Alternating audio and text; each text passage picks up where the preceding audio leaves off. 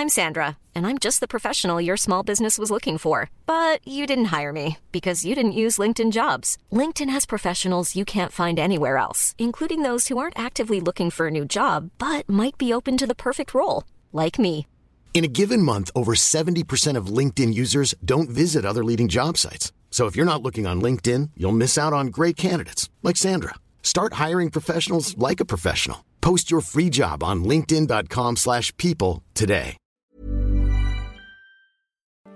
Bienvenue dans le huitième épisode de The Raccoon Club, le club de ceux qui aiment les histoires et les raccoons, mais surtout les histoires. Je vous invite à vous asseoir près de moi autour du feu qui crépite et vous laisser emporter par l'histoire que vous allez entendre. Sofia Amoruso est née en 1984 à San Diego. Elle n'était pas forte en maths, elle n'a pas fréquenté les prestigieuses universités dont sont issus la plupart des patrons de la Silicon Valley. Pour tout vous dire, Sofia était même un cancre, plutôt portée sur les fêtes et les copains que sur les études dont elle décroche à 17 ans. Mais après un petit boulot mortifère et quelques déboires avec la police, Sofia décide de mettre à profit son passe-temps favori, dénicher des vêtements vintage dont elle habille ses copines pour en faire des looks postés sur les réseaux sociaux. Les commandes pleuvent, cinq ans plus tard, Sophia n'a que 22 ans et toujours aucun diplôme lorsqu'elle lance Nastigal, une e-boutique de vêtements vintage. Véritable visionnaire de la vente en ligne, elle est en passe de devenir une icône culturelle qui, partie de rien, est parvenue à fonder un empire. Dans le livre Girl Boss, elle révèle la manière dont elle s'est imposée en tant que femme d'affaires et distille de précieux conseils à toutes celles qui souhaiteraient prendre leur vie en main. Et Netflix produira par la suite une série dédiée à son destin de Girl Boss, appelée tout simplement Girl Boss. Sophia génère alors 74 millions d'euros de revenus sur son propre site de vente en ligne, ou comment une adolescente rebelle est devenue une femme d'affaires de 30 ans à la tête d'une entreprise de plus de 400 personnes. Aujourd'hui, Nastigal n'a plus rien à voir avec la choucroute, mais bref, le vintage a bel et bien la cote. Mais cette fascination n'est pas qu'esthétique ou simplement nostalgique, elle cache une philosophie de vie guidée par le désir de sortir de la frénésie contemporaine, de consommer moins et mieux, et de contribuer ainsi à respecter la planète. Loin d'être réactionnaire, ce mouvement dessine une manière joyeuse et hédoniste de s'engager, et pourquoi pas changer le monde. En pleine crise du Covid, Clara décide, elle, d'ouvrir Relic, un shop vintage aux folles allures avec de la moumoute qui sent bon les années 70 et la guitare électrique. Le tout à Paris. Avec des musiques de funk ou Fleetwood Mac en fond sonore, on se casse la rétine avec joie sur les couleurs hypnotiques de la boutique. Elle aussi, après des petits boulots et un diplôme d'équipière McDo, elle décide de vivre son rêve et de se lancer corps et âme dans ce qu'elle sait faire de mieux. Vous transporter dans son univers rétro, vintage, mais aussi surtout dans sa passion de créer des choses. Elle ne le sait pas encore au moment où elle ouvre sa chaîne YouTube, mais elle est la queen de la fripe et de l'upcycling. Et en vivant son rêve, elle a ouvert son royaume aux autres. Il n'aura fallu que 2-3 ans à Clara pour devenir l'icône de ceux qui ont envie de se vêtir de nostalgie. Aujourd'hui, j'ai décidé de vous parler de Clara Victoria. 1.2 billion tons of carbon emissions is released by the global fashion industry. Some people are now promising to buy second-hand clothes or vintage clothes. hey, you know what? I want that Louis Vuitton purse. So I barely make any money working at my fast food job. I'm gonna spend $600 on it. It's ridiculous. Or vintage clothes. Which do you like better? Uh, vintage sneakers. It could be the start of a new fashion trend. Alors Clara, est-ce que tu peux nous dire un petit peu qui tu es et euh, bah, ce que tu fais Alors, bah, je m'appelle Clara et je suis euh, sur les réseaux sociaux, sur Instagram et YouTube depuis 2-3 ans. Eh, Tu peux dire que tu as un bébé aussi quand même. Je suis un bébé, oui, c'est vrai. Je, je- je débute plein de choses. Et t'as- T'es hyper jeune. J'ai 24 ans. J'ai eu oui, voilà. 24 Eh ans. voilà. Oui. Je pourrais être ta mère. Non, C'est quand même, faux. quand même. tu m'aurais eu sacrément jeune alors. à 10 ans. Et, euh, et voilà, et là on est dans la rue où il y a ma friperie, donc c'est Mais assez, c'est euh, incroyable. marrant, ouais. Alors, il se trouve que c'est vraiment un pur hasard et que quand je lui ai proposé de faire euh, partie de The Raccoon Club, elle m'a dit oui, oui, pas de problème et tout. Et au moment de lui donner l'adresse, je me rends compte que c'est dans, la- dans sa fripe parce qu'elle a une fripe. Cette personne a une fripe. Est-ce que c'est pas le rêve de plein de gens Si, si, beaucoup me le disent, mais euh, c'est un travail énorme et j'encourage, hein, mais c'est vrai qu'on se rend pas bien compte avant de le faire que c'est un boulot euh, monstre, plus que euh, d'ouvrir une chaîne YouTube et, euh, et, euh, et un, Instagra- un Instagram. Et, Un euh, Instagram. Un Instagram. Mais alors du coup, on va en venir à tout ce qui t'a amené euh, à faire, à ouvrir une fripe. Mhm. il fait une chaleur à crever. Dans Ouais, c'est dans clair. cette On va voiture. sortir en sueur. on va ouvrir les fenêtres tout à l'heure. Euh, du coup, on va refaire un peu ton parcours parce que moi, ça me fascine. J'adore, euh, j'adore ton style. J'aime beaucoup les années 70 et tu représentes un peu tout ce mélange de moderne et de vintage qui n'est pas du tout incompatible. Et de, de t'avoir vu ouvrir ta fripe et d'avoir suivi un peu ça sur les réseaux sociaux, c'était cool parce que euh, bah, c'était possible. Et qu'il y a peu de gens qui le font autour de moi. Donc j'aimerais savoir un petit peu comment t'en es arrivé là et d'où vient un peu cette passion du vintage. Alors cette passion, elle a démarré euh, déjà depuis toute petite parce qu'il faut savoir que euh, qu'à la base c'était plus une nécessité de m'habiller avec de la seconde main parce que euh, mes parents avaient pas beaucoup d'argent, euh, du coup moi non plus parce que j'avais très peu d'argent de poche, etc. Et euh, je viens d'une ville, euh, donc je viens d'Annecy, où j'étais avec des amis qui étaient quand même euh, confortables, on va dire, euh, avec dans des, enfin qui vivaient dans des familles très confortables. Et donc euh, qui avaient souvent des nouvelles affaires, des nouvelles, nouveaux vêtements. Et moi, c'était pas trop le cas, donc euh, j'ai vite compris que à cette époque-là, je voulais un peu euh, rentrer dans le moule et je me disais bon, euh, moi aussi j'ai envie d'avoir des nouveaux trucs et tout. Et euh, et donc je me suis tournée un peu vers euh, vers- vers les boutiques associatives qu'il y avait sur Annecy. Il y en a pas mal. Mais ça te pesait un peu de de pas pouvoir euh, remplir la même case que tout le monde ou c'était non c'était plus À ce moment-là, oui. Maintenant, plus du tout. J'ai plus du tout ce rapport-là avec la mode ou avec ce qu'on peut penser de moi, etc., etc. Mais c'est vrai que nous, on était dans une petite ville où tout le monde se connaît, donc tout le monde se juge, tout le monde, voilà. Donc il y a un peu ce truc où tu as envie de rentrer dans les clous pour pas trop te, pas trop faire parler de toi, euh, même si maintenant c'est plus du tout le cas. bien sûr. Euh, à ce moment-là, c'était comme ça, et donc, euh, donc voilà, c'était un peu ma technique euh, pour pour avoir des, des nouvelles des nouvelles fringues régulièrement sans dépenser des, des centaines d'euros. Je me suis tournée vers la seconde main, et après, ce qui est marrant, c'est que déjà au collège, je revendais mes affaires au collège dans la Ah cour ouais, C'était ouais. un vintage, un vintage de l'époque. Exactement, en live. Et je ramenais mes, je ramenais mes petits sacs et je montrais à mes copines ce que j'avais à vendre et je vendais ça pour 2-3 euros, mais j'étais contente et ça me permettait d'acheter, je sais pas, un nouveau sac, un cartable, n'importe euh, et même euh, ma, surveillante, ma pionne de l'époque, elle m'achetait plein, plein de trucs. Mais alors, les gens, du coup, savaient que tu t'habilles en seconde main, que c'était ton, ton truc à toi aussi. Et euh, est-ce que ça a donné des envies aux autres de faire pareil? Alors, euh, pas trop. Euh, au lycée, pas trop, parce que pareil, c'était toujours le même schéma. Euh, J'étais au lycée Berthollet, et donc. Je ne vois pas où c'est, mais je compatis. Ceux qui, ceux qui connaissent Annecy savent. Mais, Annecy, on vous embrasse. Ouais. on vous aime très fort. mais voilà, du coup, c'était c'était un peu compliqué. Mais là, là, j'ai pris un peu un tournant à ce moment-là, quand j'étais au lycée, où je vraiment j'achetais de plus en plus de seconde main, voire plus du tout de neuf. Et après, c'est j'ai eu vraiment le déclic quand euh, je suis passée de euh, de, de étudiante lycéenne à étudiante dans la, la, la vraie précarité.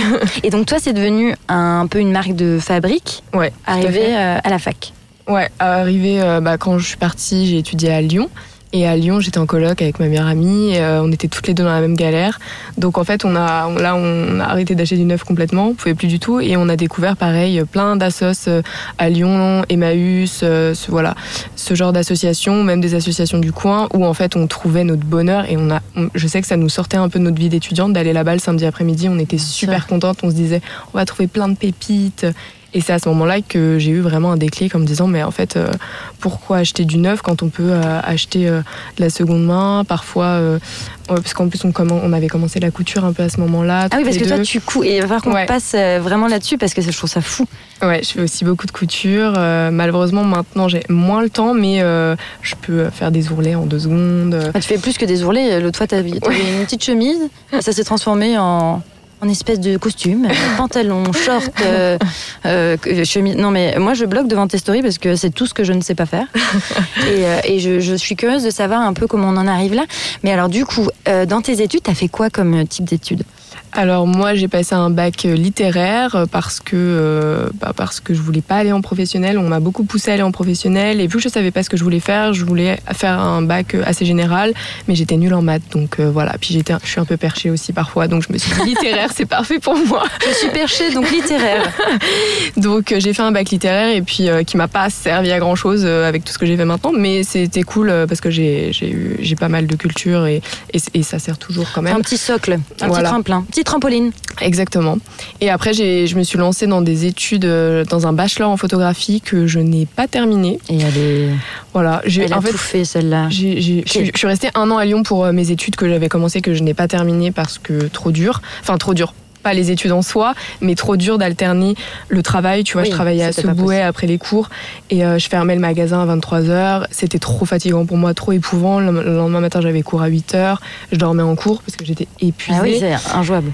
C'est, franchement les étudiants, euh, force à vous parce que. Oui, on pense ah vraiment à vous parce qu'on sait qu'il y en a plein dans ce cas-là et. Non, c'est très dur, c'est très dur et euh, il faut vraiment s'accrocher. Et moi, je me suis dit non, en fait, travailler à côté de mes études, c'était trop difficile pour moi. J'ai fait une dépression et après cette dépression, je me suis dit. si tu continues comme ça, tu vas être malheureuse et ta vie, ta jeune vie, enfin ton, ta jeunesse, tu vas la passer à déprimer, à, courir après des sous, après de l'argent euh, que tu, qui va partir immédiatement, puisque tous les mois j'étais à découvert, etc. Je me suis dit arrête de t'infliger ça, prends une petite année sabbatique, voire deux, et tu verras après. Mais euh, concentre-toi sur toi et sur ce que tu veux vraiment faire. Euh, et je me suis dit allez, je j'emménage à Paris.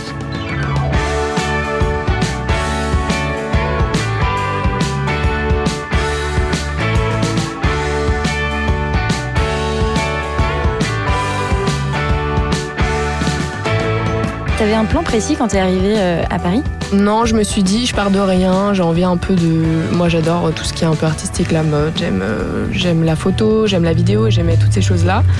Et euh, mais j'avais pas d'idée précise, je me suis juste dit il faut que je sois dans, un, dans une ville où je sens qu'il y a de l'énergie, où je sens que je vais rencontrer des personnes. Il fallait que tu t'en ailles quoi. Voilà, il fallait que je parte. et t'avais des copains à Paris ou de la famille euh, bah, j'avais quand même beaucoup d'amis euh, d'Annecy, euh, un groupe de garçons avec qui on était très soudés, qui a emménagé à Paris, qui était, il y en avait déjà quelques-uns sur Paris.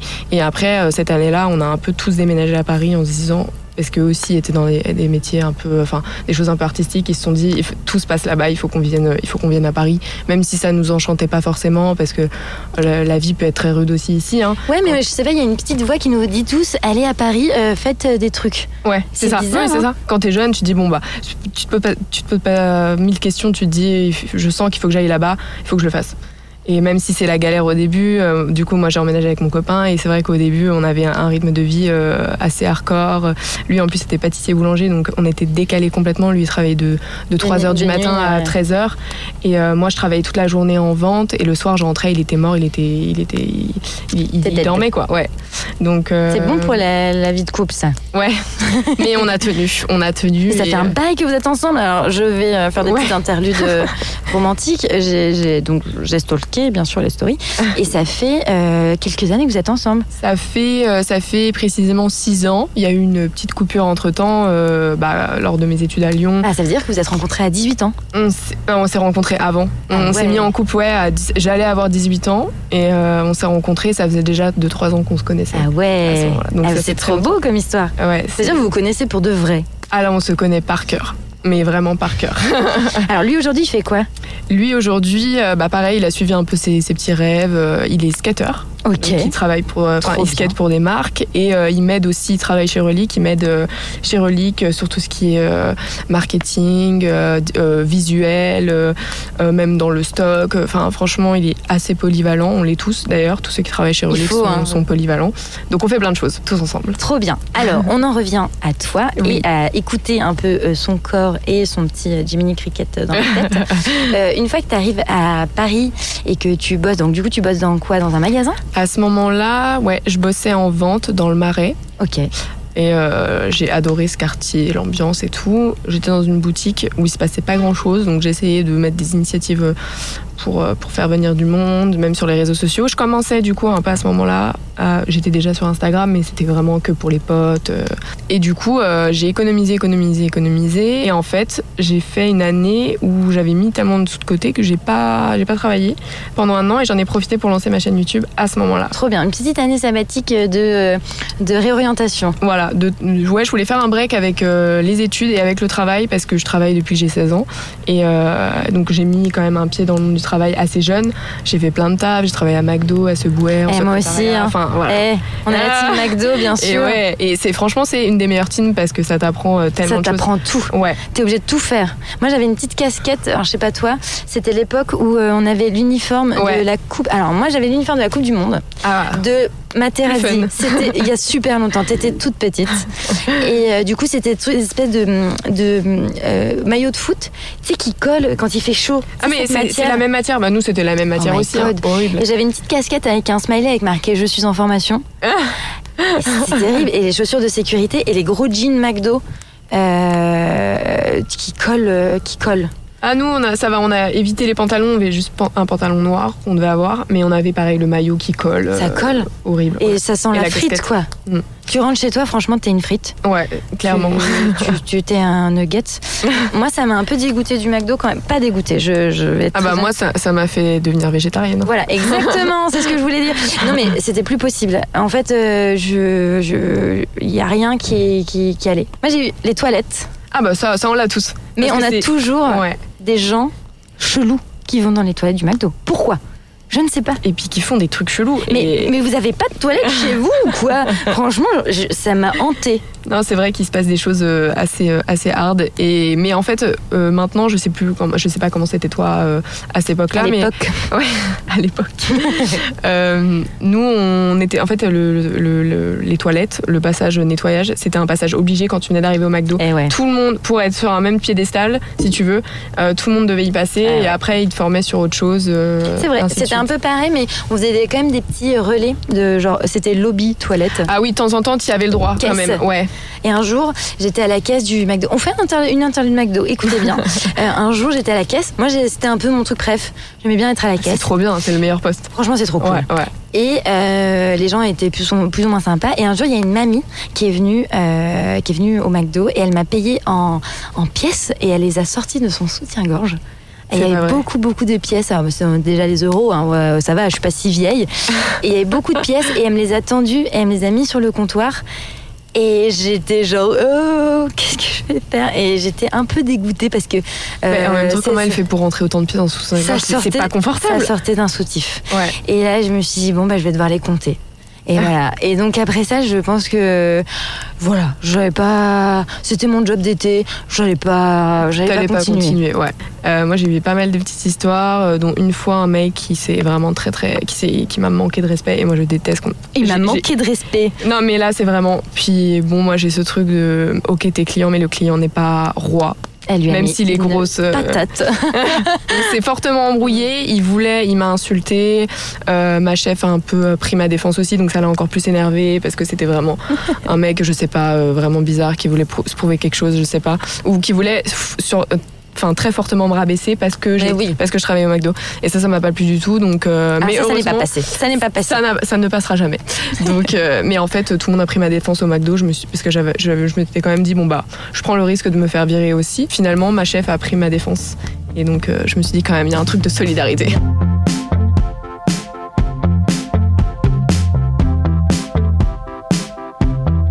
Donc du coup, t'as bossé au McDo. Ouais. Ça, à Paris. Non, ça c'était euh, quand j'étais au lycée. Ok. Pour payer mon permis de conduire. Et, euh, et après, j'ai enchaîné bah, plein, plein, plein de taf jusqu'à Paris, jusqu'au moment où j'ai décidé que j'arrêtais, que je prenais une pause avec le travail et l'école et que j'allais me consacrer à mes passions. Et donc, j'ai fait beaucoup de photos cette année-là et dont euh, bah, j'ai j'ai lancé ma chaîne YouTube aussi à ce moment-là. Donc ça, c'était en quelle année? Ça, c'était. Oula, là, pff, les dates. C'était il y a 4 ans. Je crois que c'était en. On est en 2019 On est en 2021. Non, 2021. Oh là là, ça passe vite. je crois que c'était en 2019, c'était il y a trois ans. Ok. Et euh, j'ai lancé ma chaîne YouTube à ce moment-là. Ça a pris très rapidement. Et qu'est-ce que tu voulais mettre sur ta chaîne YouTube? En fait, je savais pas trop. Je, je- je- en fait, j'ai découvert YouTube très tard. J'ai découvert quand j'étais à Lyon, donc il y a 4 ans, 4-5 ans. Et Ah oui. c'était ma, ma coloc qui, elle, euh, adorait et euh, elle ponçait YouTube.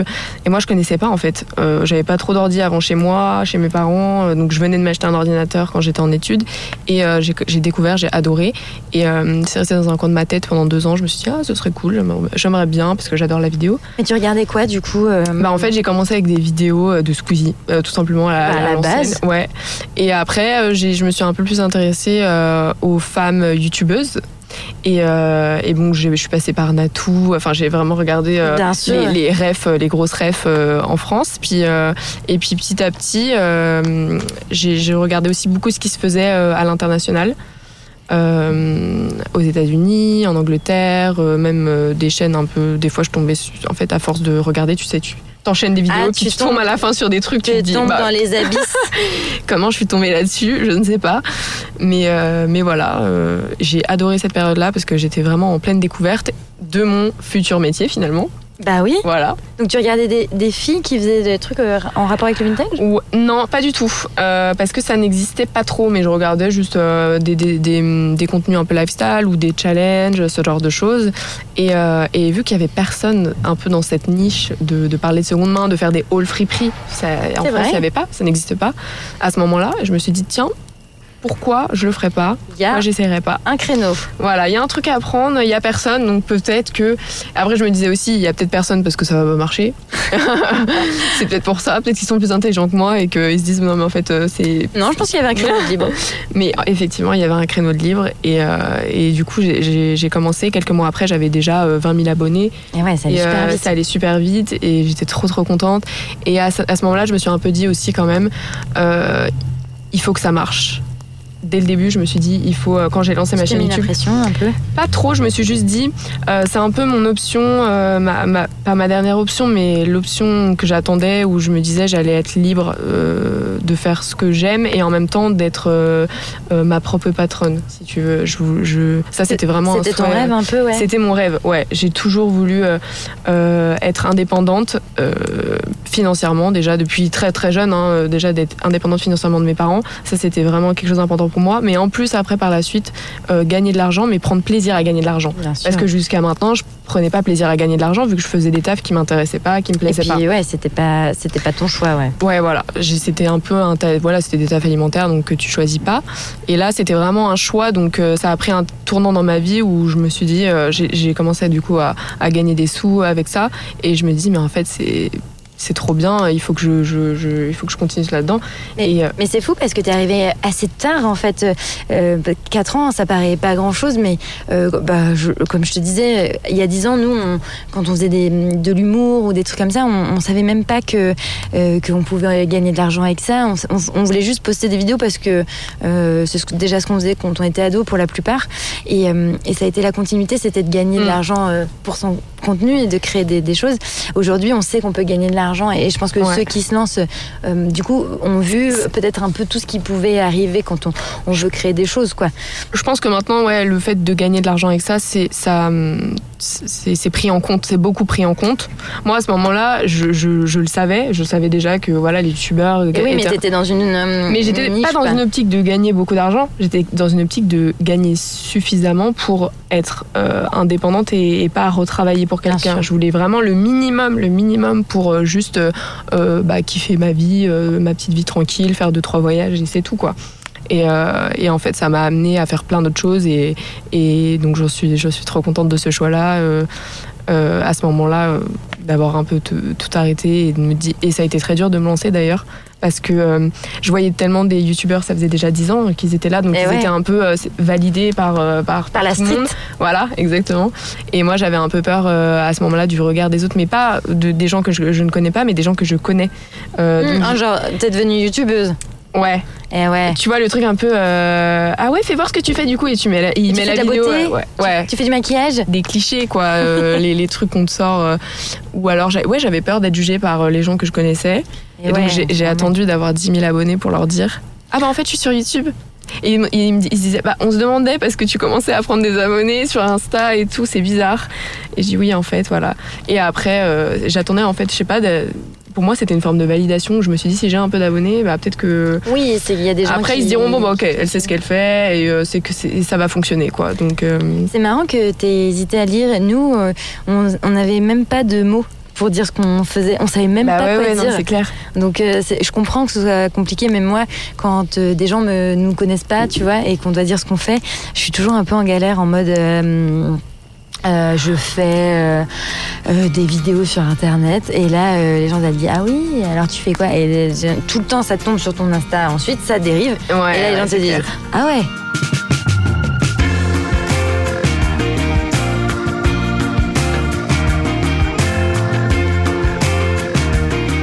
sais pas quoi dire, c'est gênant parce que du coup on te regarde par, par rapport à ton nombre d'abonnés et tu te dis mais tu fais quoi? Ouais. Du coup, il y a un truc qui change d'un coup, genre. Tu ah fais ouais. quoi? Ah non, là, ils sont habitués. euh, Mais c'est vrai qu'au début, c'était plus, j'avais peur qu'ils qu'ils me freinent, en fait, qu'ils me disent.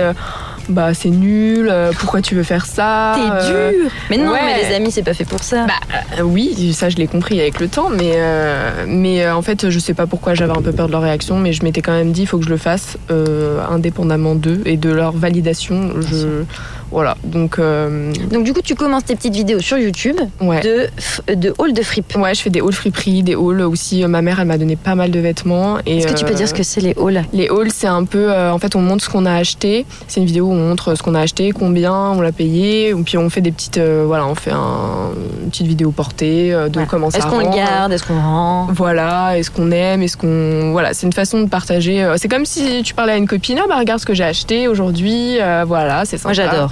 Ouais, moi aussi j'adore. Je suis fan. J'adore, j'adore. Et du coup, je me suis dit, bon bah allez, il n'y a pas de haul friperie, je vais en faire. Ça c'est Euh, trop bon. C'est trop une bonne idée en fait. Et euh, depuis, euh, bah, ça a lancé un peu un mouvement où bah, maintenant il y a plein plein de jeunes filles qui, euh, qui le font et c'est trop cool. Mais trop bien, ça veut dire que t'as lancé, euh, t'as eu l'in- euh, lancé l'impulsion. Ouais, exactement. Et, et ça permet d'avoir une autre image aussi de la seconde main. Moi, j'ai beaucoup montré aussi ce que ma mère m'avait donné. Ouais. et, et, et les gens étaient fascinés. Waouh, vous avez gardé tout ça. Euh, c'est fou qu'elle vous ait transmis euh, bah, tout- tout- toutes ces affaires, même des affaires de ma grand-mère. Euh, franchement, j'ai une famille qui garde un peu tout. Donc, Tant mieux. Tant mieux, ouais. Tant mieux parce que on- du coup, on garde quelques pépites et. euh, et on a ce truc aussi de, de cette valeur de l'objet où tu le donnes à quelqu'un. Euh, ça, ça, tu vois, c'est Ça a plus, du sens. Ouais, ouais, ça a plus de sens. Dans une trouve. société où on consomme beaucoup, on jette beaucoup et euh, non non mais c'est ça qui m'a fait du bien aussi dans ton contenu, Euh, c'est ce côté euh, qui va à contre-courant de, de ce que ce qu'est la, la société au- aujourd'hui, même si euh, je pense qu'il y a plein de gens qui essayent de changer leur, leur mode de consommation. Euh, c'est un peu genre feel good en mode ça peut être cool aussi la seconde main, c'est pas que euh, pour la bonne cause, c'est aussi pour vous faire Ouais, plaisir, c'est aussi sûr. pour vous faire kiffer. Et jusqu'alors, j'avais pas encore trop vu ce, ce type de contenu. Mhm. Mais comment on passe de commencer à faire ces petites vidéos de, de haul de fripe à un jour monter sa propre friperie?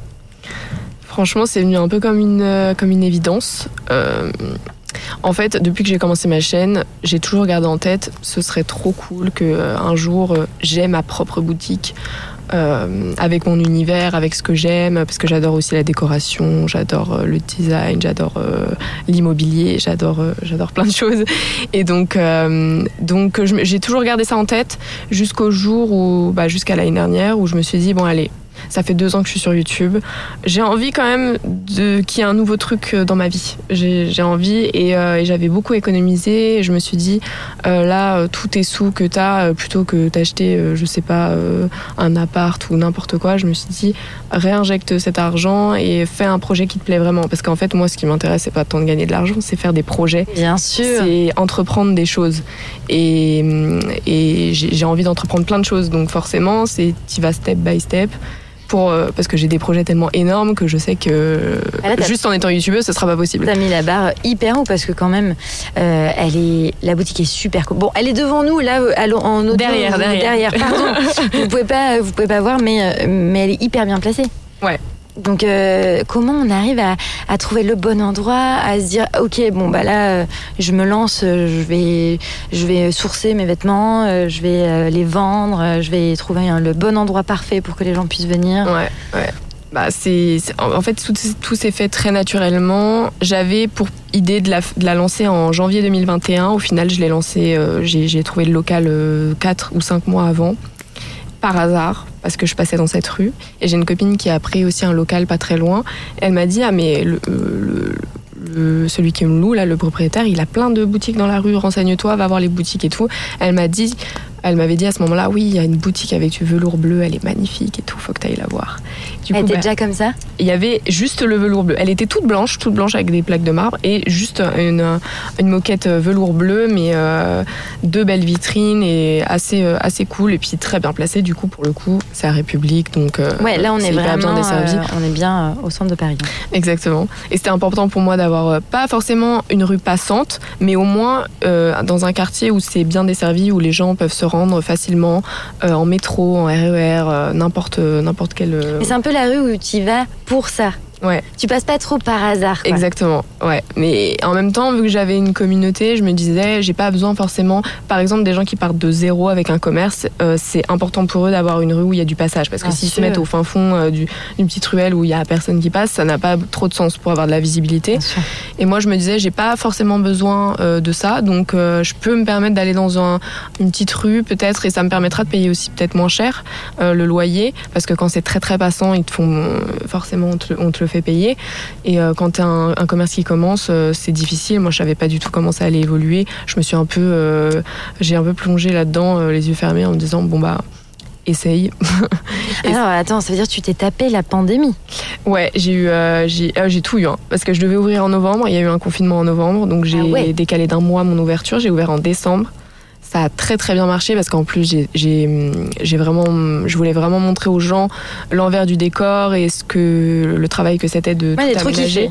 De, de, de, la, de sortir les vêtements, je des, pense que ouais, c'était mes meilleures euh, vidéos euh, parce que c'était les plus intéressantes et aussi les plus stimulantes parce que ça a été très motivant pour beaucoup de gens de se dire qu'à cette, à cette période de l'année, à cette époque avec le Covid et tout, euh, c'était un peu rassurant de se dire bah, on peut quand même lancer des choses et entreprendre des choses et que ça marche. Donc, euh, donc euh, ouais, c'était, c'était, c'était riche en émotions et, et encore, c'est vraiment, comme je disais, c'est toute petite partie de, de ce que j'ai envie d'entreprendre. attends, mais vous avez fait vachement de travaux aussi Ouais, on a tout fait, tout fait nous-mêmes. Euh, nous, on est très très manuel dans ma famille. Mon papa, il a une société de rénovation, donc déjà depuis toute petite, je baigne dans les travaux, dans la peinture, dans, dans, dans, dans plein de choses. Et, euh, et donc, il m'a beaucoup aidé pour tout aménager parce que je voulais vraiment créer un univers. C'était important pour moi, euh, pas juste d'ouvrir une petite fripe. Voilà, je voulais vraiment. Et en famille. Ouais, et en famille en plus. Trop donc, euh, donc c'est très cool. Et c'est vraiment la partie que je préfère, c'est aménager, c'est euh, décorer, ah, ça se va, faire les travaux. Hein. Ah ouais, c'est trop bien. J'adore. Mais moi, j'adore être dans les travaux tout le temps. Toutes les semaines, il y a quelque chose qui change. Ils en peuvent plus ceux qui bossent avec moi parce que j'adore le, changement, j'adore les, les, nouveaux, euh, les nouveautés et tout. Donc. Mais t'as l'air de savoir très précisément ce que tu veux. je repense notamment, t'as des goûts très précis pour la boutique. Il y a, y a de tout. Hein. Il y, a, y, a, des vêtements, mais il y a beaucoup de déco. Ouais. Et en fait, comme c'est des, des trucs vintage, des fois, t'as toujours tout euh, autant de quantité que tu voudrais. Je pense euh, notamment à la moquette aussi. Euh, donc du coup, elle fait un peu appel à ses, abonnés pour savoir s'ils n'ont pas genre les pièces manquantes. Et je trouve ça trop Exactement. Ouais, ouais, parce que je sais que dans les fonds de placard de papy mamie, des fois il y a des choses qui servent pas du tout et ils attendent euh, des années avant de les vendre. Et du coup, je fais un peu appel à si vous, si vous voyez euh, passer ce papier peint, si vous avez un rouleau de ce papier peint. À un moment, je cherchais un rouleau de papier peint, donc je leur avais demandé. Et t'as trouvé? Je cherche des centres.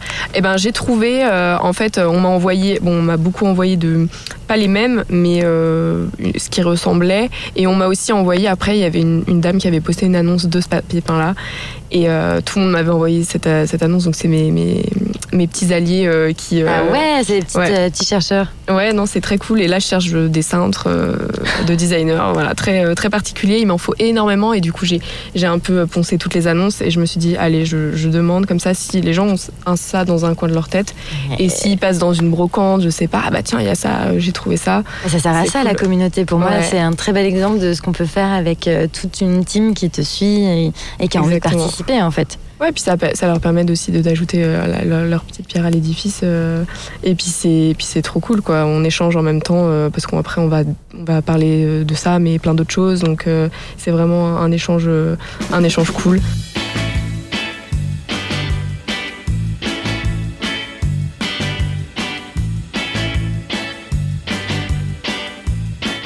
Et comment tu as vécu Alors, euh, il y a eu l'ouverture de la boutique qui a été un peu folle. Ouais. Comment tu as vécu ce premier jour après tous les travaux, le confinement, le machin euh, Parce que tu es passé un peu entre les gouttes, ça a réouvert avant que ça referme. Je ne pas dire de conneries. En fait, euh, bah, j'ai ouvert du coup le 1er décembre quand tout avait. Les, commerces pouvaient réouvrir à ce moment-là.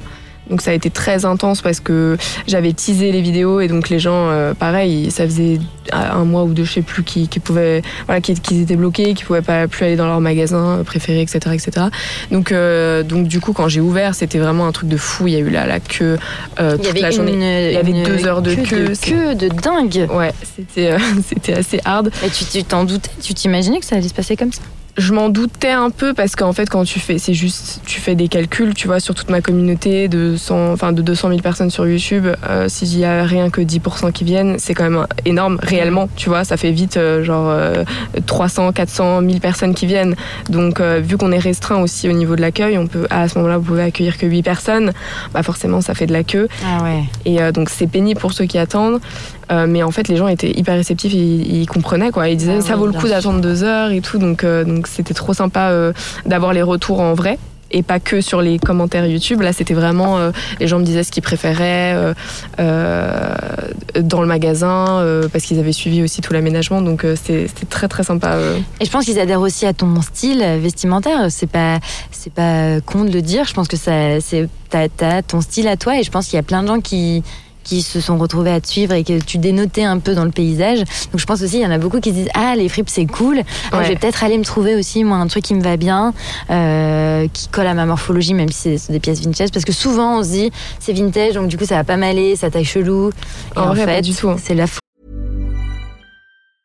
I'm Sandra, and I'm just the professional your small business was looking for. But you didn't hire me because you didn't use LinkedIn jobs. LinkedIn has professionals you can't find anywhere else, including those who aren't actively looking for a new job but might be open to the perfect role, like me. In a given month, over 70% of LinkedIn users don't visit other leading job sites. So if you're not looking on LinkedIn, you'll miss out on great candidates like Sandra. Start hiring professionals like a professional. Post your free job on linkedin.com/people today.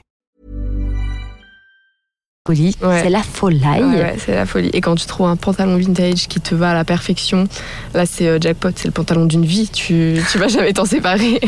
Je sais que moi j'ai, beaucoup galéré avant d'ouvrir ma fripe pour trouver des pantalons. Et maintenant que je l'ai ouverte et que j'ai mes petits, euh, mes petits fournisseurs et tout, je suis très contente de proposer ça. Et, euh, et, j'ai- et pour toutes les tailles. Et, euh, c'est vrai que c'est assez. Souvent, c'est, les pantalons, c'est le truc qui revient tout le temps. Ah quand les filles elles l'essayent, elles sont en mode waouh! Il me fait un cul là. C'est il faut, c'est, le pantalon d'une vie et donc euh, donc pour moi c'était important d'avoir ça. Et euh, c'est vrai que ça permettait aussi de remettre euh, au goût du jour les pattes def parce que moi j'adore les pattes def. et, euh, et en fait ça revient vachement et même les marques maintenant refont Ah oui, les pattes def. même des grosses marques comme je pense à Zara aussi en vitrine, ils ont beaucoup de pattes maintenant. Ouais, ouais, parce que ouais, c'est on a de, on a on s'est dit en fait c'est confortable aussi, beau, ça fait une belle silhouette, c'est confortable. Et du coup, c'est quoi un peu tes inspirations Parce que moi, je te sens à fond un peu sur les années 70. Ouais, j'adore. J'adore tout ce qui est un peu euh, wavy, tout ce qui, euh, tout ce qui est à des. Alors, j'adore tout ce qui est symétrique, mais j'aime aussi quand c'est euh, tout est arrondi. Et donc, j'ai beaucoup de, j'ai pas mal de designers des années 70 que je trouve euh, assez innovants, parce qu'à l'époque, en fait, ils faisaient des choses, euh, ils imaginaient des choses pour le futur, sauf que le futur, c'est pas du tout euh, comme ils l'avaient imaginé, Bah mais du coup, c'est ouais. le futuriste vintage. Et ça, j'adore. Donc, tout ce qui est un peu space age, tout ce qui est arrondi. Euh, euh, je pense totalement à Werner Panton, qui est, je pense, euh, mon designer préféré, qui a fait euh, des lieux sublimes, qui a fait des objets sublimes et tout dans, dans, dans les arrondis, avec des couleurs euh, très, euh, très chaleureuses, très, très vivantes. C'est ça qui me plaisait aussi beaucoup dans les années 70, c'est que c'était une explosion de couleurs. Et c'est ce, que, c'est ce qui me manque, je trouve, aujourd'hui, euh, dans notre société actuelle et dans les codes et dans tout. Je trouve qu'il y a ça manque de couleurs et de, de matière, de, de motifs, de... C'est pas Voilà. assez vivant. C'est pas assez vivant, ouais. Avant, euh, Donc, t'achètes plus de trucs euh, neufs, quoi. j'achète plus de trucs neufs, c'est très rare. Euh, ce que j'achète encore neuf, parfois, c'est les chaussures. Et oui, parce qu'on ne Euh, trouve pas toujours. euh, Parce que pour trouver sa taille, pour trouver un bon état aussi, c'est compliqué. et, euh, et donc, ouais, j'achète de temps en temps des chaussures neuves, mais euh, quand, je peux quand je peux acheter euh, d'occasion, je le fais hein, sur des applis de seconde main. En général, toutes mes baskets, je les achète d'occasion. C'est que les bottes un peu particulières qu'il faut que j'essaye avant parce que j'ai des pieds assez chelous. Donc voilà. Et, et c'est quoi tes applis que tu utilises le plus pour la seconde main? Euh, les applis que j'utilise le plus, ça va être bah, le, le Bon Coin. Le Bon Coin, ça c'est vraiment parce Eh, que c'est le, c'est en le fait, hein. ah ouais, mais pour la déco, c'est un truc de fou Eh malade ouais. quoi. Ouais ouais, je suis folle avec ça. Je passe, euh, je passe des heures à scroller dessus le soir. non mais c'est un truc de fou quand même. Et en fait, finalement, on n'imagine pas trop, mais il y a beaucoup de vêtements. Et c'est Ouais, de plus en plus en de tout cas. plus en plus. Et justement, on peut trouver vraiment des pépites de la petite mamie qui vend son truc de jeunesse. Et euh, C'est à toi ça. ouais, il m'appartient. Il travaille avec toi? ouais, ils bossent avec moi. euh, du coup, là, ils font les allers-retours à la Il a un, laverie. il y a un- un monsieur qui vient de passer. Un monsieur, un jeune homme. un jeune homme qui s'appelle Clem, qui est très gentil et qui bosse avec moi. C'est un ami euh, de base. Et qui est célibataire 06 12. Malheureusement, il, a Oh. trouvé, euh, il a trouvé sa, sa petite Ah, jeune voilà. femme Sur le bon coin. sur le bon coin, exactement.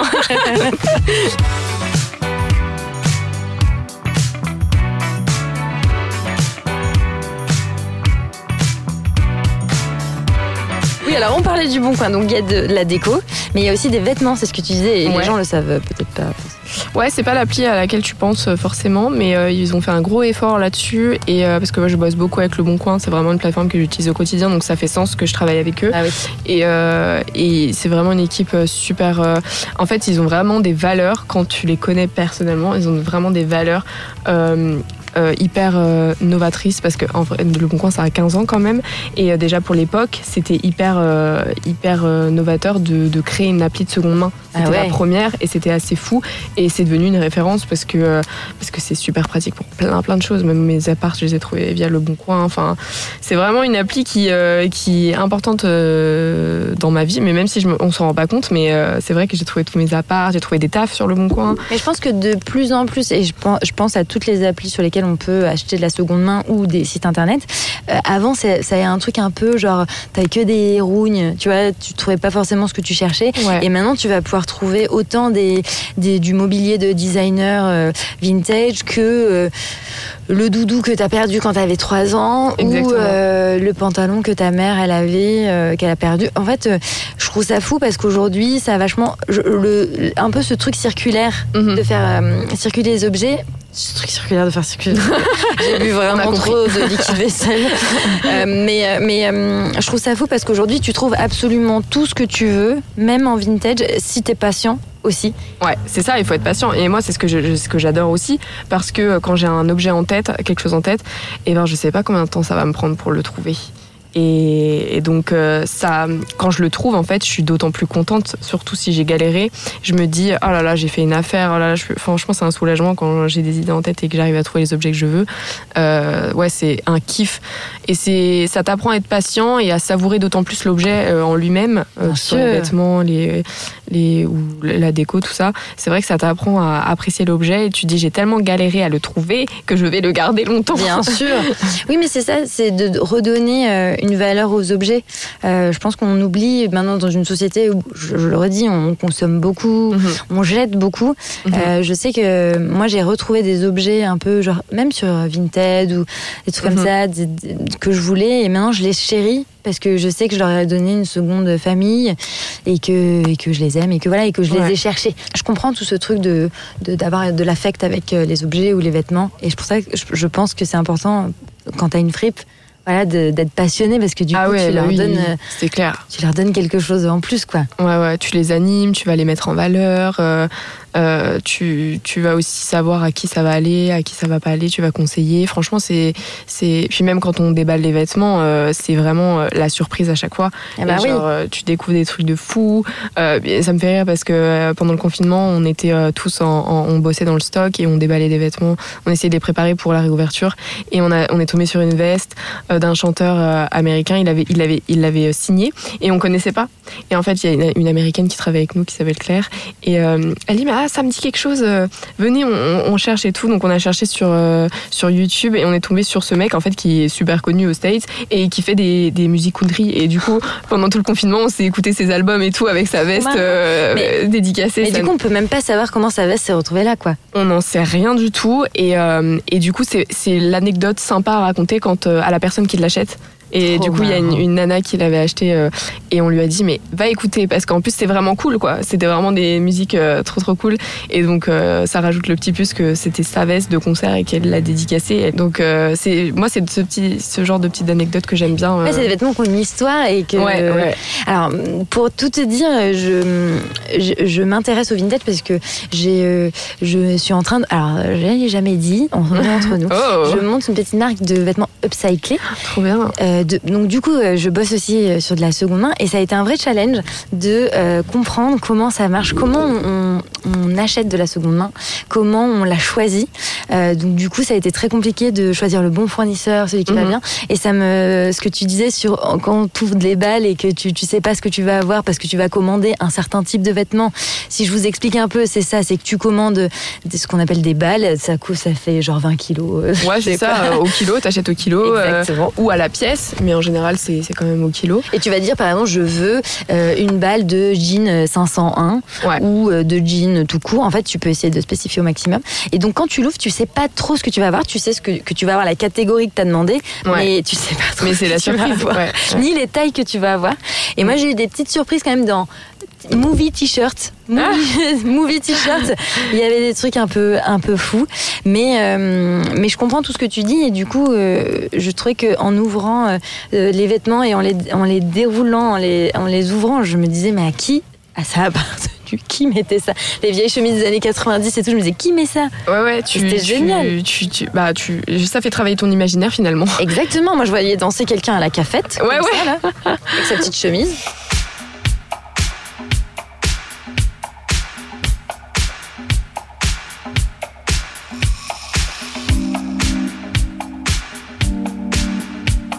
Moi, ça m'arrive des fois dans la rue.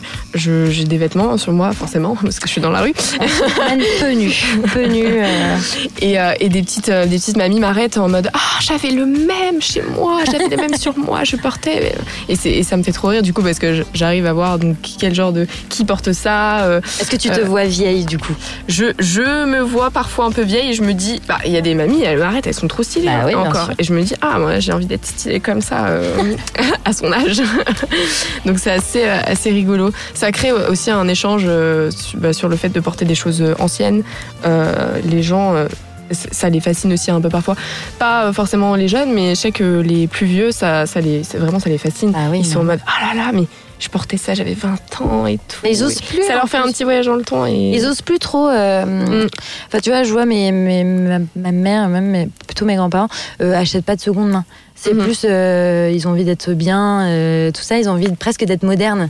Du coup, ça, pour eux, le- ouais. le, seconde main, c'est plus, euh, c'est plus d'actualité, quoi. Mhm. Est-ce qu'il y a d'autres pièces qui t'ont marqué, que t'as récupérées, où tu t'es dit c'est fou Bah, j'ai une pièce que j'ai que j'ai que j'ai euh, beaucoup aimé euh, chiner. C'était une pièce Courrèges. J'ai toujours rêvé d'avoir cette Eh pièce-là, ouais. mais c'est ultra cher. Il faut se le dire. C'est vraiment méga cher. honnêtes, oui, oui. Ouais, ouais. Et, euh, mais euh, la, la veste iconique en, en vinyle euh, qu'il y avait dans les années 70, euh, 80, j'ai- toujours rêvé de l'avoir. Et, mais pour moi, et ils ont fait des rééditions. Mais pour moi, c'était important d'avoir vieille. la vieille, ouais, celle d'origine.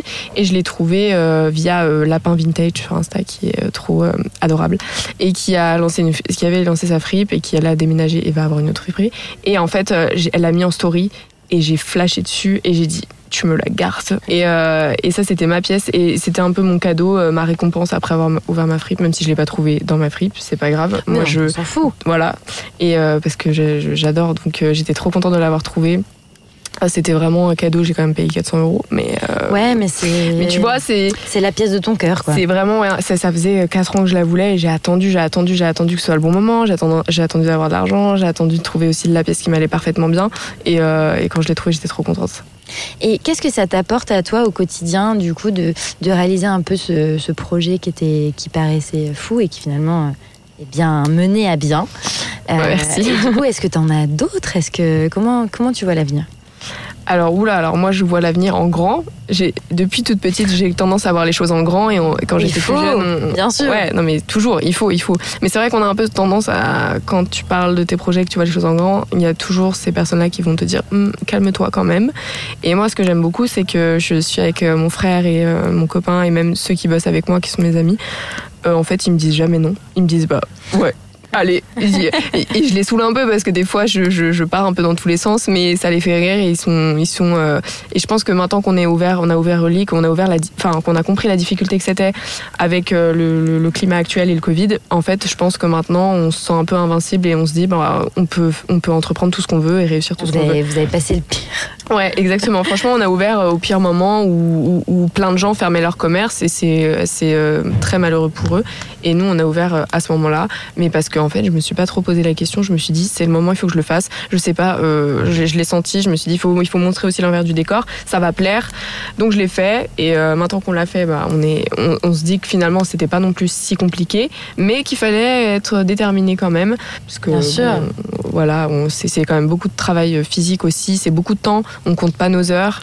Et, euh, et j'ai la chance d'être avec des gens aussi qui sont vachement investis et qui comptent pas leurs heures aussi, même si tout, le monde est payé. Sur ça, c'est vraiment tout le monde le fait aussi par passion et j'ai réussi à transmettre cette passion avec euh, les gens avec qui je travaille et qui, qui sentent, euh, même si c'est pas leur entreprise, j'ai essayé de faire en sorte que tout le monde se sente hyper concerné et que la vie de tout le monde compte. Et donc ouais, euh, pour l'avenir, là on a deux nouveaux points de vente qui vont ouvrir à la rentrée avec Relique. Dans Paris aussi? Dans Paris. Alors là c'est dans un, comment dire un contexte un peu plus particulier. En fait on va ouvrir un corner. Ah.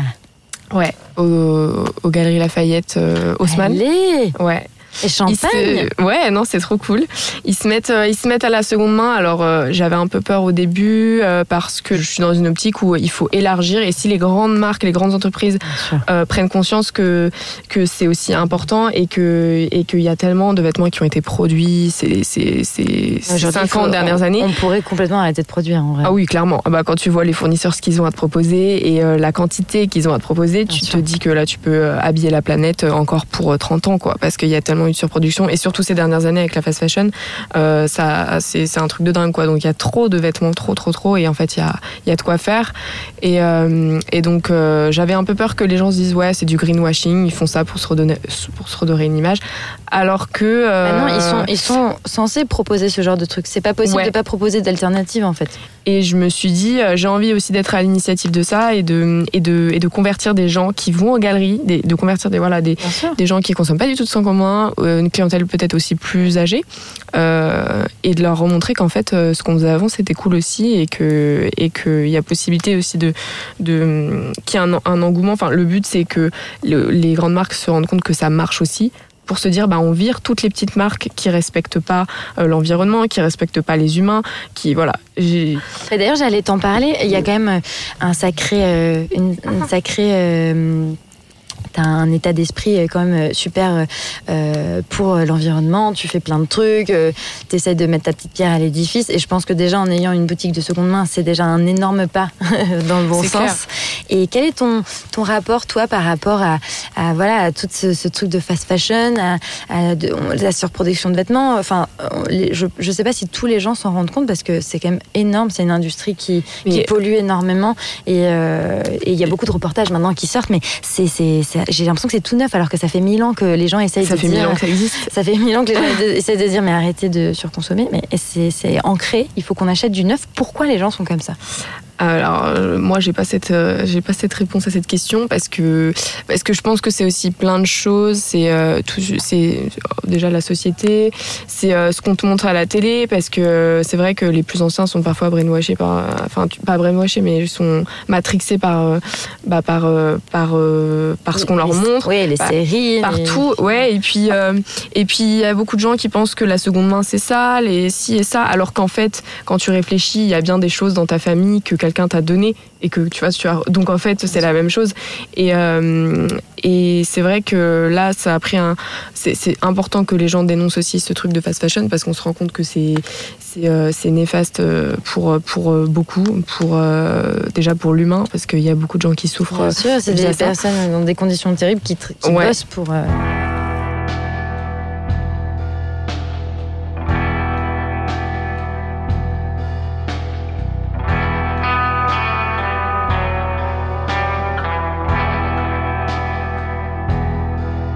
Le pire dans tout ça, c'est que, c'est que, bah, en fait, quand tu réfléchis 5 minutes et que tu te dis que tu peux acheter un vêtement à 5 euros, euh, tu te dis bah comment, enfin la personne qui a, qui a été payée pour, euh, pour faire ce vêtement, elle a été payée combien en Bien fait sûr. et, euh, et la fast fashion, c'est c'est ça, c'est produire en masse pour proposer le plus de, le plus de nouveautés possible.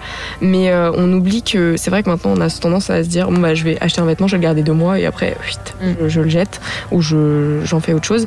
Le problème avec la fast fashion aussi, c'est que les qualités, la qualité est vraiment pourrie et donc c'est un vêtement que tu peux pas garder, qui, qui va être utilisé 4-5 fois. En fait, qui, qui est déjà pensé pour ça. En fait, on le fait pas de bonne qualité parce qu'on sait qu'on va proposer autre chose euh, à, aux clients dans un mois. Donc, euh, pourquoi faire un truc euh, de méga quali alors qu'au bout d'un mois, voilà. Mais est-ce que Donc- t'as pas peur qu'à terme, euh, quand tu vas acheter, euh, je, je dis ça, mais dans quelques années, tu vois, quand tu vas acheter des vêtements de seconde main vintage, ça se retrouve être des trucs de fast fashion, euh, genre Pinky et, et Boohoo et Zara et Bah, ça va forcément être le cas, mais peut-être pas tout de suite. Mais au bout de, je sais que c'est peut-être une problématique qu'on va rencontrer chez nous, euh, enfin nous les fripes euh, en tant que fripes, euh, au bout d'un moment, quand on aura, parce que le stock vintage, il est quand même épuisable. Enfin, les stocks de vêtements, de manière générale, c'est pas épuisable parce qu'il y en a, il y en a énormément. Mais, euh, mais maintenant, euh, les fournisseurs proposent aussi des catégories comme euh, bah, des, des trucs de fast fashion, euh, euh, des trucs pas vintage mais de seconde main du coup et ça englobe bah, toutes ces marques là Zara Pinky euh, voilà et ils proposent ça et ça c'est du coup pour des magasins de seconde main donc ça peut être très bien pour les gens qui ont qui peuvent pas s'acheter les dernières collections ouais, et tout pour des petits budgets. voilà, donc ça, ça peut être très cool euh, de, de, de proposer ça. Mais c'est vrai que le stock vintage, il est quand même épuisable et peut-être que dans quelques années, euh, par exemple, les pantalons que moi j'achète, au bout d'un moment, il y en aura plus. Une fois que j'aurai tout vendu, j'aurai tout vendu. Et, euh, et, et pour les retrouver, ça va être compliqué parce que avant on produisait aussi en moins grande quantité que maintenant. Donc euh, une fois que t'as euh, par exemple, des fois, tu tombes sur des dead stock, des, marques de l'époque qui des invendus, ça n'a jamais été vendu, c'est stocké dans les entrepôts jusqu'à ce que le petit-fils il se dise ah bah pourquoi on a autant de jeans, euh, on va les revendre. Et en fait, t'achètes ce lot-là, sauf qu'une fois que ce lot-là est vendu, il n'y a plus rien et ce sera jamais reproduit. Et donc, euh, c'est un peu la difficulté aussi et un peu ma crainte pour, euh, pour après, où je me dis peut-être qu'au bout de 15-20 ans, trip, j'en sais rien, moi je vois les choses sur le long terme, mais peut-être que j'aurai j'aurai plus de produits aussi intéressants à proposer. Ou alors ça sera de plus en plus cher. aussi. Peut-être. Ou que de plus en plus cher, évidemment. Ce sera de plus en plus cher. Et c'est- Et c'est d'ailleurs ce que les gens ont du mal à comprendre maintenant, c'est que c'est que maintenant le vintage, ça a pris de la valeur. Parce que c'est des choses qui sont plus produites, c'est des choses qui sont énormément, enfin qui sont de qualité et, euh, et tu peux pas vendre ça 5 euros alors qu'il y a eu, ça a été fait main, que c'est une marque française qui a été fait euh, dans les années 50, euh, que ça a été fait à la pièce, il y a peut-être eu trois modèles qui ont été faits. Donc tout ça, ça a de la valeur, il faut pas l'oublier et les gens l'oublient parce que ça les arrange aussi parce qu'ils ont trop l'habitude de payer pas cher euh, dans les trucs de fast fashion. Donc quand ils pensent seconde main, ils se disent bah si c'est de la seconde main, ça doit être moins cher. Bah, je pense que c'est ce truc euh, quand tu vois dans certaines fripes des t-shirts, euh, euh, tu sais, qui viennent genre des États-Unis, floqués d'une- équipe de, de baseball ou un truc comme ça et qui coûtent 50 euros. Euh, je pense que c'est- c'est plus ça. Je pense que c'est il s'arrête à ça aussi. Euh, là, on n'est plus du tout dans ce truc de pièces recherchées un peu. C'est peut-être des pièces collector parce que peut-être Ouais, qu'il n'y en a ouais. plus trop et qu'elles sont vieilles, ces éditions sont plus faites. Je pense que c'est plus ça. Les gens se disent eh, pour un t-shirt ça fait chier, mais effectivement c'est de l'éducation à faire. Et je pense que quand tu as une boutique, c'est ce que tu fais un peu tous les jours. Bien sûr, Bah, c'est ce que nous on essaye de, de, enfin nous les prix voilà sont fixes. Euh, on n'hésite pas à baisser, euh, tu vois, de 5 euros s'il y a un trou et qu'on l'a pas vu ou tu vois ce genre de choses. Euh, mais on fait vachement gaffe aux, aux tâches. On essaye de, de, de réparer les vêtements au maximum pour pour proposer des trucs quali et qui sont en bon état. Euh, donc ça aussi ça a un prix, même. Bah oui, parce qu'il est en super bon Parce état. qu'il est et neuf, que- quoi, il a jamais été porté. Et puis la qualité, c'est c'est juste dingue. Il y a quelqu'un qui dit sur Twitch, peut-être que les vêtements de maintenant deviendront vintage dans 10-15 ans. Bah, c'est un peu Ah, ce mais qu'on ça, c'est disait. ça, c'est sûr. Ça, c'est sûr. Parce que même maintenant, les années 2000, c'est vintage. Et maintenant, il y a des fripes d'années Et 2000 ouais. et tout ça. Donc, euh, donc je pense qu'à partir de 20 ans d'âge, on peut dire que c'est vintage. Mais en plus, comme les modes reviennent euh, sans cesse, Ouais, c'est-à-dire c'est que là, on est cyclique, ouais. pile poil dans les années 90-2000, il Mm. y de quoi, y a de quoi faire. Il y a de quoi Ah ouais, faire. Si vous voulez un, un petit crop top avec un dragon. Ah, euh, vous pouvez trouver votre bonheur. ça c'est bon. Donc maintenant, euh, ce qu'on porte aujourd'hui, ben, on le retrouvera forcément dans 20 ans. Enfin, à moins que les matières soient vraiment pétées, il n'y a pas de raison. quoi. Il y a encore des marques qui font des choses bien et heureusement. Oui, oui, oui, bien sûr. Ouais, ouais. Est-ce que tu as euh, une- un petit top 3 de tes marques préf? Mes marques préf, alors euh, bon, j'achète plus du tout de neuf, donc euh, après moi c'est plus des images, des maisons, des maisons de mode que j'aime beaucoup. Ouais, mais on a le droit. Euh, Voilà, j'adore euh, Jean-Paul Gaultier. Parce que lui aussi on l'embrasse. Ah ouais, on l'embrasse très fort. il fait pas mal en plus de pour ses défilés, il reprend pas mal de choses qui ont déjà servi, qui voilà, il a il a cette notion de, de recyclage et d'upcycling et et, euh, et je trouve ça important. Il y a Viviane Westwood aussi qui est Euh, qui est ouais. pas mal là-dedans et j'aime pas tout dans ce qu'elle fait, mais il y a beaucoup de choses que j'aime dans ce qu'elle fait et j'aime beaucoup aussi sa démarche, surtout récemment parce que c'est une vieille euh, vieille femme maintenant. Et oui, elle n'est pas toute euh, jeune, mais elle fait plein de trucs pour l'environnement. Elle fait plein de trucs pour l'environnement et je trouve ça super. Et après, juste, euh, euh, moi j'adore les collections euh, de chez Chanel, mais vraiment le Chanel des années 50. Eh ça, ouais. je trouve ça iconique et magnifique. Après, voilà, euh, sur la maison en elle-même ou sur l'histoire de Madame Chanel. euh, Coco. je- ouais, Coco. je- voilà, c'est, c'est, c'est encore autre chose, mais en tout cas, euh, dans, moi, c'est un peu mes, les marques que j'aime beaucoup et je sais que euh, j'adore, je trouve ça trop beau, les sacs Chanel, c'est hors de prix et donc je pense que. On n'en a pas. voilà, on en- j'en aurais pas, mais mais je trouve ça juste magnifique et je sais apprécier l'objet, le vêtement en lui-même parce que c'est d'une qualité et puis c'est magnifique et le et le Chanel, Chanel vintage, c'est c'est dingue quoi. Ça envoie le Non, steak. j'a- ah ouais ouais, ça envoie. Je, je, je trouve ça hyper hyper classe. Mais euh, voilà, ça c'est un peu mes, mes, mes marques euh, que j'aime bien. euh. Et, et qu'est-ce que tu aimerais donner comme conseil à des, à des gens qui aimeraient plus peut-être se fournir dans une fripe et qui aimeraient passer aux secondes mains et qui n'osent pas trop passer, passer le cap? Euh, en fait, je pense qu'il y a un, y y a passage qui fait que après il y a pas de retour en arrière. Une fois que tu Une fois que tu rentres dans une la fois boutique. que tu ouais non mais une fois que tu es dedans que tu prends plaisir à chiner après déjà tu tu, tu, tu, tu vas faire que ça enfin moi je sais qu'il n'y a pas eu de retour en arrière après je suis devenue folle avec les brocantes et tout j'en ai fait plein La maboule de la brocante, on je suis l'appelle. vraiment tarée hier j'en ai fait une d'ailleurs j'ai emmené mon vu. copain au fin fond du 7-7 il- sous la pluie et tout tout ça pour trouver euh, deux vases et euh, une valise mais j'étais quand même super contente de, mes trouvailles c'est ce qui compte. Et euh, j'ai pas vraiment de, de conseils. Je pense que c'est vraiment un déclic et que ça vient de soi-même parce que en fait c'est partout même pour euh, la question d'entreprendre. Euh, on demande beaucoup de conseils. Qu'est-ce que tu donnerais euh, comme conseil aux gens pour entreprendre etc etc je sais pas je Oui, je sais pas parce de- que ça vient de toi ça vient de, du moment dans le, enfin le moment de ta vie dans lequel tu es que tu traverses ça va ça, en fait ça, ça et il y a des gens qui malheureusement sont pas aussi faits pour entreprendre il y a des gens qui qui qui tu vois c'est un truc en toi je pense que l'entrepreneuriat c'est vraiment euh, même si on a beau te donner tous les conseils du monde il y a des gens même avec tous ces conseils là ils sauront pas les appliquer parce que ça fait pas partie d'eux euh, pleinement tu vois ce que je veux dire? Non, mais parfois, on sait que un, un petit. euh, des fois, il suffit d'une toute petite impulsion ouais non c'est clair pour euh, se dire et pourquoi pas moi? Ouais. Et c'est ce que je me dis pour, pour plein de choses, donc, euh, et c'est valable pour, pour n'importe quel sujet. hein. Je pense que la meilleure, le meilleur conseil, c'est pas vraiment un conseil, mais je pense que de voir des gens entreprendre ou d'avoir autour de nous des gens entreprendre, ça te donne envie. C'est ça le déclic en fait. Et moi- en fait, j'ai toujours eu ce truc en moi parce que j'ai vu tout le temps mon papa. Il a changé plein de métiers. Il a toujours été son propre patron, ce qui revient de, lien, de loin aussi. Euh, il est portugais, il, est immigré et, en- et il parle pas, euh, enfin, il écrit pas bien euh, français. Il parle très bien français, hein, mais euh, voilà, il a beaucoup de difficultés euh, avec avec tout ce qui est écrit, lecture et tout ça. Et euh, mais je trouve ça euh, super euh, honorable, tu vois, le fait qu'il ait toujours voulu entreprendre, même s'il avait beaucoup de difficultés. Et ça m'a toujours donné envie. du coup, je le voyais lui, et je voyais que c'était quand même un boulot monstre quand tu es ton, ton propre patron et quand tu gères des gens. Surtout après, c'est vraiment ça te prend euh, la tête et l'esprit tout le temps. Oui, c'est une tout le temps là-dedans. philosophie de vie. Enfin, faut avoir envie et faut avoir. Faut avoir envie, ouais. Et, euh, et je pense qu'on se rend pas compte avant de le vivre parce que même gérer des gens, je m'en rendais pas compte avant Mm. de le vivre. C'est hyper compliqué, faire en sorte que tout le monde se sente bien. Exactement. Euh, non, c'est- vraiment un, un taf euh, H24 en fait, parce que je suis là dans mon lit le soir et je vais y penser. Ça va me travailler. Je vais me dire qu'est-ce que je pourrais faire pour améliorer ici, ça. Euh, des fois, on me pose des questions, on me demande si voilà, prendre des jours, si ça, ça faut tout revoir l'orga- l'organisation. Et tout ça, c'est un taf euh, vraiment euh, H24. Donc c'est pour ça que je dis, il y a des gens qui sont pas forcément faits euh, pour vivre ça, parce que soit c'est pas le bon moment pour eux, parce que dans leur vie, voilà, soit ils ont pas fait tout ce cheminement de se dire, euh, voilà, ou alors il y a des gens aussi qui, qui juste kiffent, bah t'as fait la semaine, le week-end ils savent qu'ils sont tranquilles, ils vont faire complètement autre chose, voilà, et c'est et c'est pas et c'est pas plus mal, hein, franchement. moi j'aurais beaucoup aimé être comme ça parce que peut-être que ça m'éviterait beaucoup de problèmes.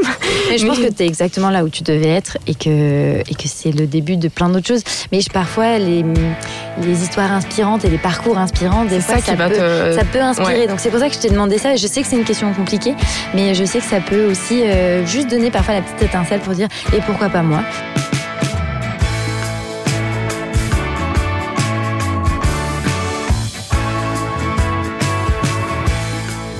Et je voulais aussi te demander si tu avais des ouvrages euh, littéraires ou cinématographiques que tu aimerais conseiller.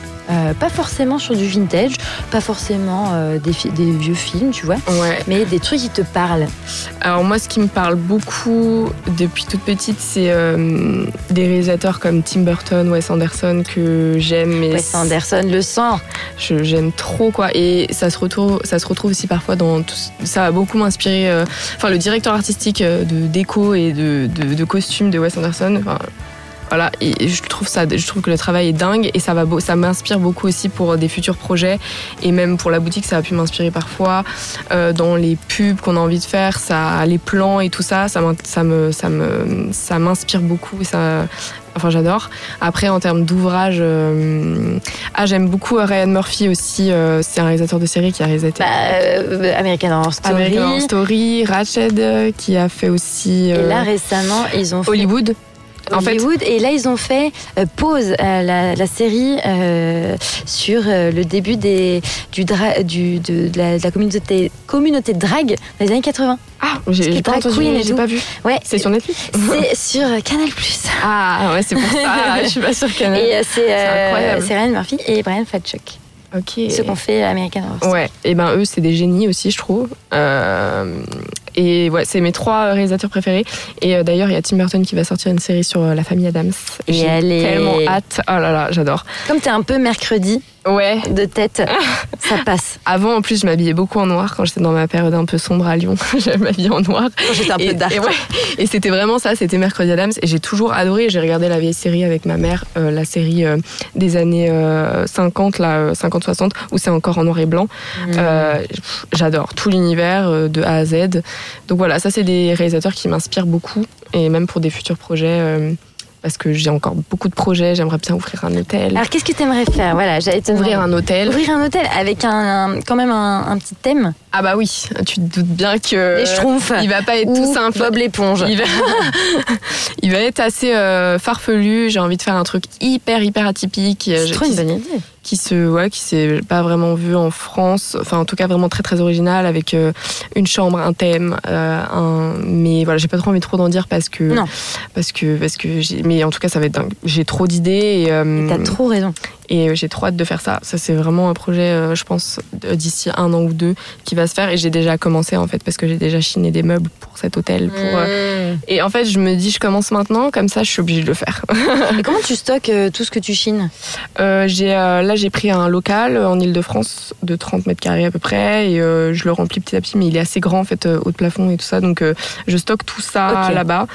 Euh, c'est à un moment donné, t'es obligé parce que euh, j'ai plus de place chez moi, j'ai Bah plus de place dans ma boutique, et puis euh, et puis des fois je, je tombe sur des affaires où c'est le moment ou jamais, tu vois? Bien et je me dis si je le prends pas, je sais que dans un an je vais regretter. et je vais voilà.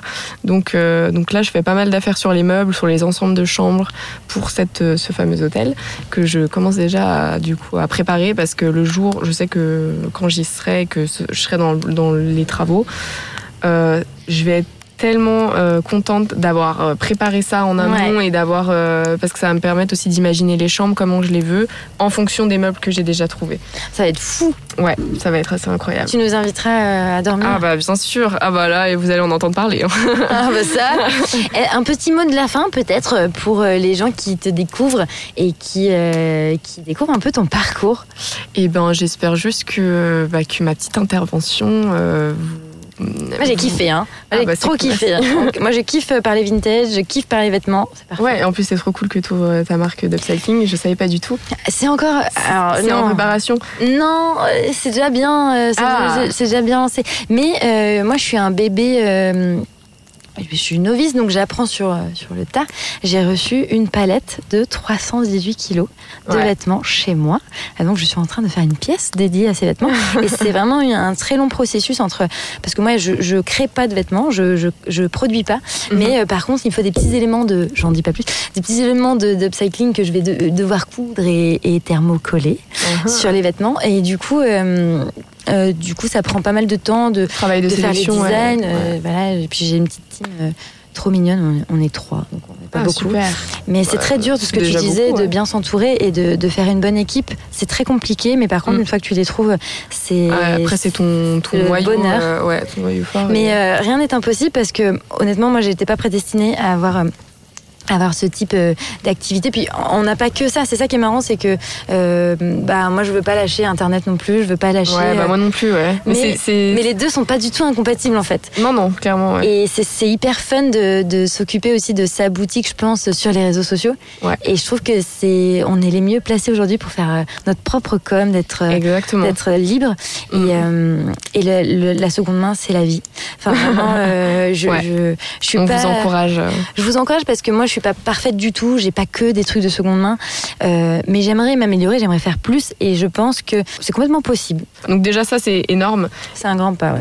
Et vous pouvez commencer sur Vinted aussi, c'est bête à dire, hein, c'est Ouais. pas mon endroit préféré. Moi je préfère aller euh, dans simple. des boutiques physiques, mais euh, c'est hyper simple. Mais le problème c'est que de Vinted, je trouve, c'est que j'ai l'impression que c'est un peu trop facile. Moi, des Et fois, j'ai acheté des trucs Ouais. où après, je me disais, mais pourquoi? Alors que lots, en ouais. vrai, quand tu le vois, bah, tu sais, tu vois, c'est plus facile quand même. C'est pour ça que j'ai voulu faire une friperie d'ailleurs euh, euh, physique et pas. Et pas euh, En ligne. En ligne, parce que je trouvais ça plus intéressant et je voulais faire un peu voyager les gens euh, de par le décor et la boutique. Donc, euh, Ah bah, pour le coup, ils vont pas être déçus du voyage. Mais tout ça pour dire que allez chiner la pièce de vos rêves. Allez, Voilà. euh, allez vous faire un, un- un cadeau qui va Un kiff. durer toute la Ouais. vie, que vous offrirez peut-être à vos enfants, à vos, à vos amis, à vos, je ne sais pas, à quelqu'un d'autre peut-être. Mais le, Mhm. le, le tout, c'est de redonner une seconde vie à, à plein de vêtements qui ne Mhm. demandent que ça. exactement. On est un peu euh, l'ASPA des vêtements. Mais on adore. Mais en tout cas, merci beaucoup Clara euh, d'avoir répondu à toutes mes questions. Il y avait plein de gens, je pense, qui euh, cherchaient un peu à savoir un peu plus ton parcours. Donc merci beaucoup et on se rejoint Merci à toi. bientôt pour de nouveaux épisodes Oui. de The Raccoon Club. Maintenant, à vous de jouer. Vous pouvez me soutenir en me mettant 5 étoiles sur Apple Podcast et en me laissant un petit mot doux, en vous abonnant à mon super Instagram, at Raccoon Club Podcast, et surtout en partageant cet épisode s'il vous a plu. Vous retrouverez tous les épisodes sur votre plateforme de podcast préférée. À très vite pour de nouvelles aventures incroyables.